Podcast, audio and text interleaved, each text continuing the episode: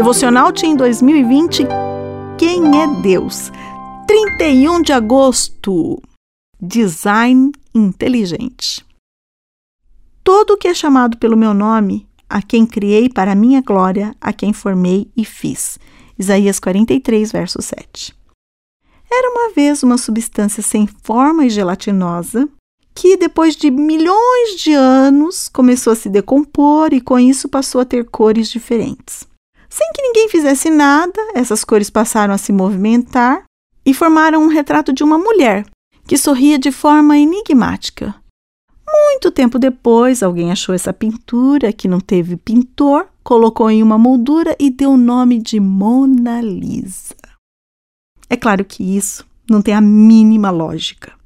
Essa obra-prima da arte jamais existiria se Leonardo da Vinci não a tivesse planejado e executado.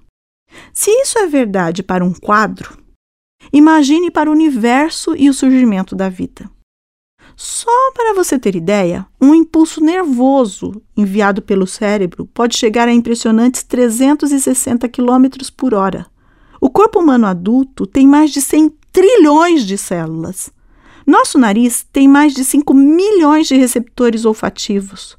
O coração bombeia cerca de 5 litros de sangue por minuto, ou seja, 7.200 litros de sangue por dia.